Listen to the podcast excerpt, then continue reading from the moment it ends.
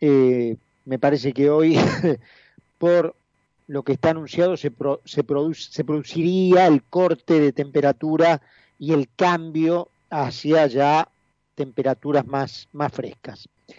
Eh, vamos a todo el país por el www.conceptofm.com, vamos a Buenos Aires por el 955, vamos al resto del mundo, por supuesto, por la www, vamos eh, por Concepto, por eh, Radio Concepto, en donde nos pueden encontrar en Instagram. A mí allí pueden seguirme por arroba OK, también en Twitter. Y si tienen alguna partecita del programa que les queda salteada, la recuperan en Spotify, en los podcasts de Mira quién habla. A ver, realidades eh, fuertes se están, están confluyendo en la información de esta hora en la Argentina, alguna de más último momento, otra que viene ya gestándose durante todo el fin de semana. La que tiene gestación en las últimas horas, 48, 72 horas, es la que tiene que ver con la suerte de el ministro Guzmán. Parece mentira que Martín Guzmán se haya convertido en poco menos que el dique de contención ya del último de lo que sería el último disparate kirchnerista, ¿no es cierto? Eh, una, arremetida, una arremetida de Fernanda Vallejo, de la Cámpora, de mm, todo ese castrochavismo, socialismo del siglo XXI, que este, es, eh, digamos, lo que, lo que estaría del otro lado de la represa Guzmán. Guzmán sería como la última represa entre comillas, racional, y fíjense a lo que hemos llegado, que Martín Guzmán sea la última represa racional de la economía en la Argentina, para que esto no estalle ya en un delirio total. En ese eh, contexto, Martín Guzmán le pidió la renuncia, lo echó a Federico Basualdo, que era el secretario de Energía, porque obviamente el populismo de las tarifas eh, que fue el que el kirchnerismo aplicó durante el gobierno de, eh, del segundo gobierno de Cristina Fernández y que directamente fundió al país y a las empresas, por supuesto, que eh, nos quedamos sin energía, nos quedamos sin energía eléctrica, nos quedamos sin gas, nos quedamos sin luz, nos quedamos sin infraestructura, íbamos camino de perder. Eh, nosotros estamos viviendo hoy de lo que, del refresh, digamos, que se hizo en los 90. De eso estamos viviendo hoy. Pero todo eso, obviamente, con 20 años de habernos comido sin mantenimiento, sin reinversión, porque la inversión funciona a precio, la señal para la inversión es el precio. Cuando vos le matás con política e ideología a una economía el sistema de precios, matás la inversión. Al matar la inversión, vos matás la, el mantenimiento de infraestructura. Y al, matar el mantenimiento de infraestructura, te quedás sin, te quedás sin luz, te quedás sin... En eso estaba la Argentina en diciembre de 2015. Y allí fue donde vino toda aquella recomposición que tanto en materia de popularidad le costó a los primeros meses del gobierno de Macri. Y ahora, debido a ese resto de racionalidad que encarna Guzmán en este gobierno, ocurre lo mismo. Entonces, un tipo, eh, por más que pertenezca a este gobierno, pero que tiene dos dedos racionales de frente, ve el mismo problema. Entonces, no, acá tenemos que actuar de esta, esta, esta y esta manera. Pero por supuesto, el costado ideológico, político y eh, completamente irracional, delirante del kirchnerismo cristinista, castro chavista, dice, no, nosotros tenemos que meter a este tipo, esta cuña, para volver a la política de fundir empresas y de resquebrajar la, infraestructura para sostener la política populista y eh, de, baratura eh, mentirosa en los precios, en las tarifas de los servicios públicos y llegar con eso a las elecciones. Porque, repito por enésima vez, estos sistemas necesitan el salvoconducto democrático para sostener lo que es una dictadura. Hoy en día el mundo no te permite una dictadura abierta, una dictadura de metralleta, de tanques por la calle, del coronel Ramírez. El mundo no te permite más un coronel Ramírez. Necesita el, el, certificado de eh, elecciones, entre comillas, democráticas. Entonces, para lograr esa base electoral que les dé el triunfo, que los haga mantener en, en el poder al que aspiran quedarse permanentemente, necesitan ganar las elecciones. Y por supuesto, con ruido en materia eh, tarifaria, ellos en su mentalidad creen que las van a perder. Entonces hay que echar a Guzmán, no a Basualdo. A Basualdo hay que dejarlo.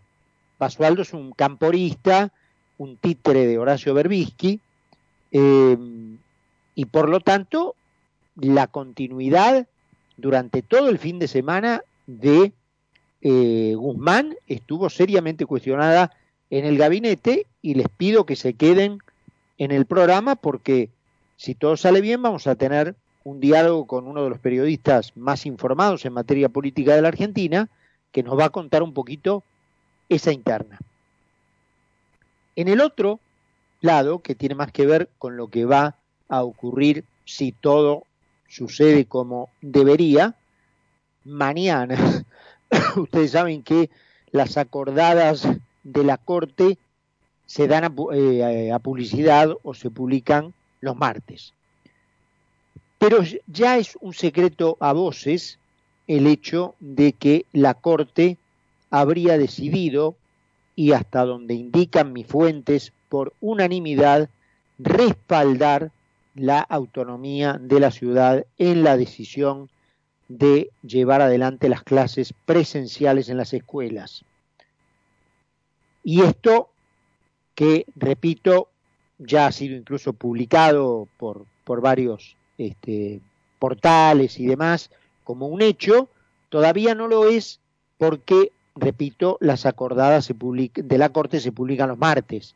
Pero es una cuestión, bueno, de esperar hasta mañana para que si todo ocurre como todas las fuentes concordantes que uno consulta dicen, va a ocurrir. La Corte va a respaldar el, eh, la posición de Horacio Rodríguez Larreta de la Ciudad de Buenos Aires en cuanto a la presencialidad de las, eh, de las escuelas.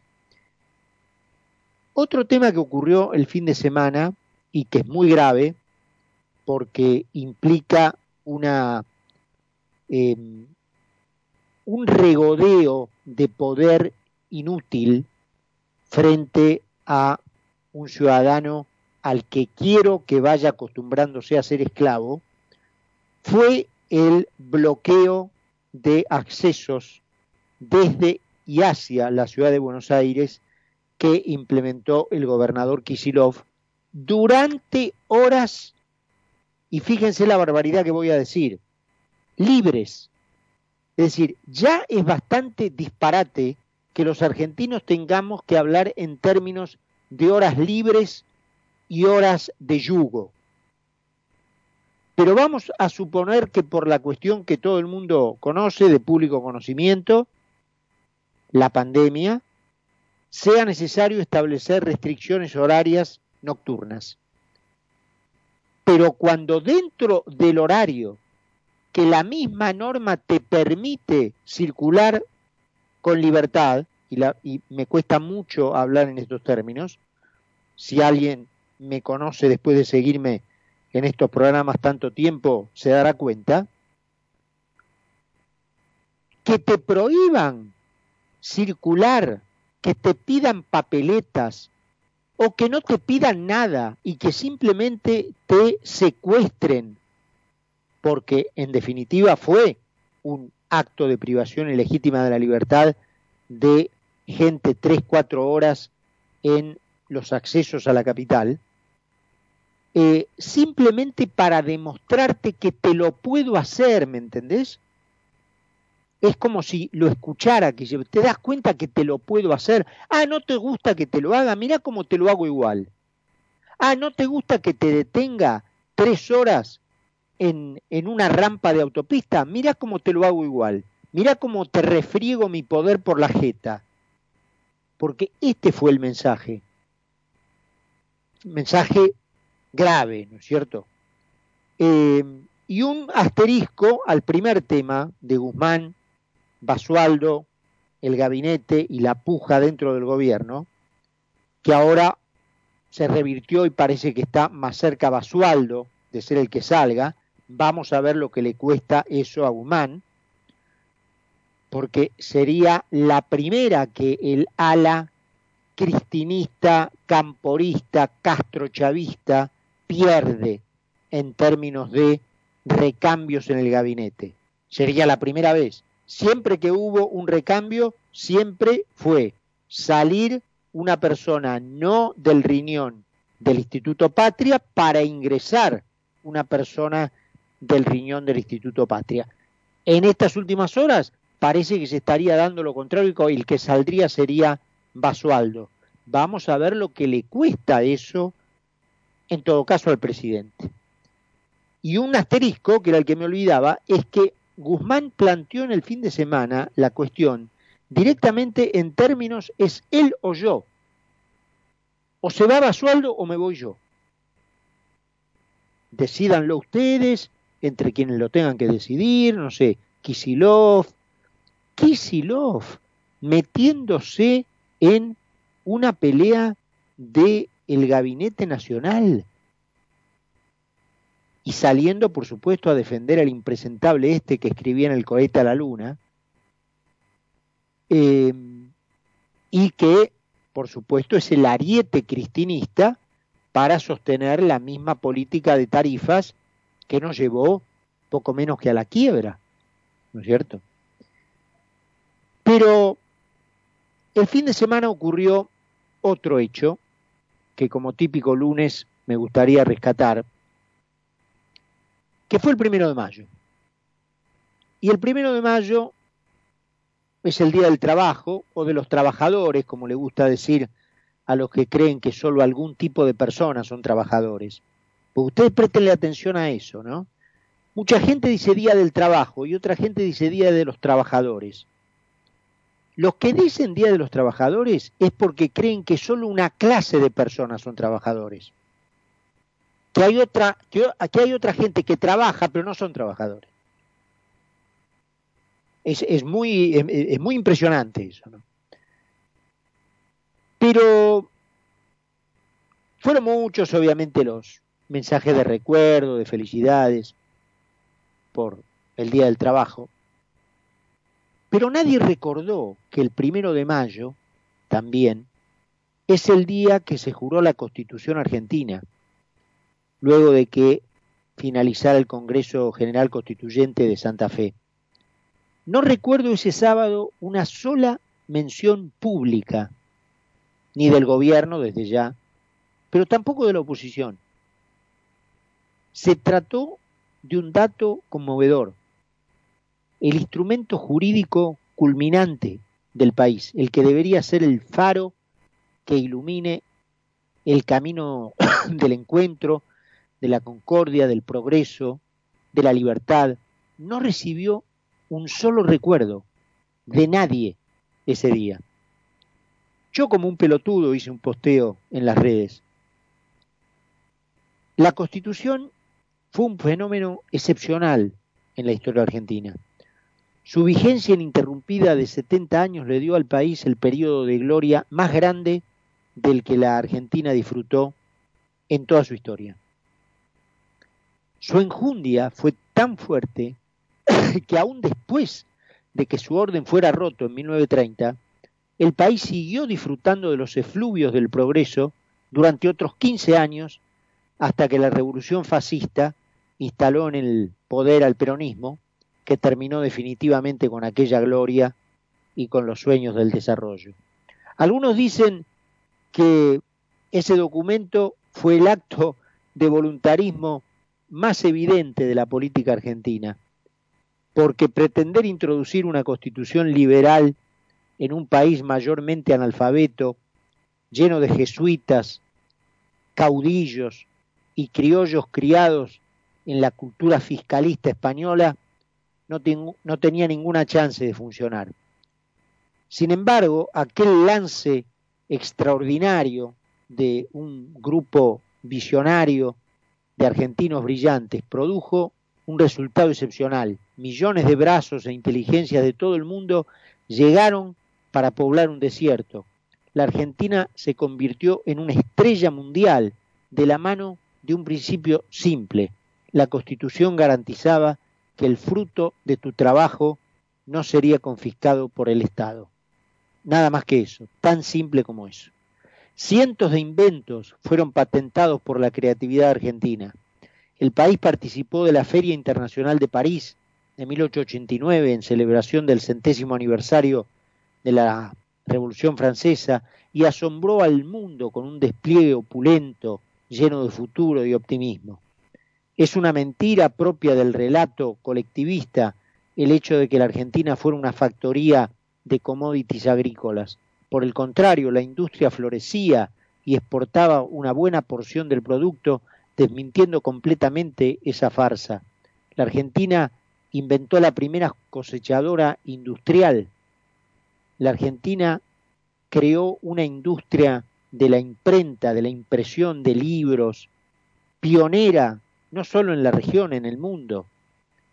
El documento en sí de la Constitución, sin la no reforma, deforma del 94, es una joya, un mecanismo de relojería para defender la libertad y ponerle límites al poder, para defender los derechos civiles, las libertades públicas.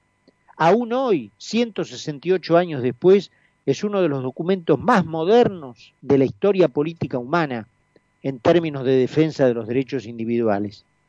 Este es el orden que Cristina Fernández de Kirchner y el castrochavismo kirchnerista del socialismo del siglo XXI quieren demoler y reemplazar por el famoso nuevo orden, que no es otra cosa que una autocracia parecida a las que gobernaban el mundo en el siglo XVI, en donde todo el poder esté concentrado en una élite, en una nomenclatura que tenga todos los privilegios mientras el pueblo permanece como una masa pobre e inculta que solo obedece.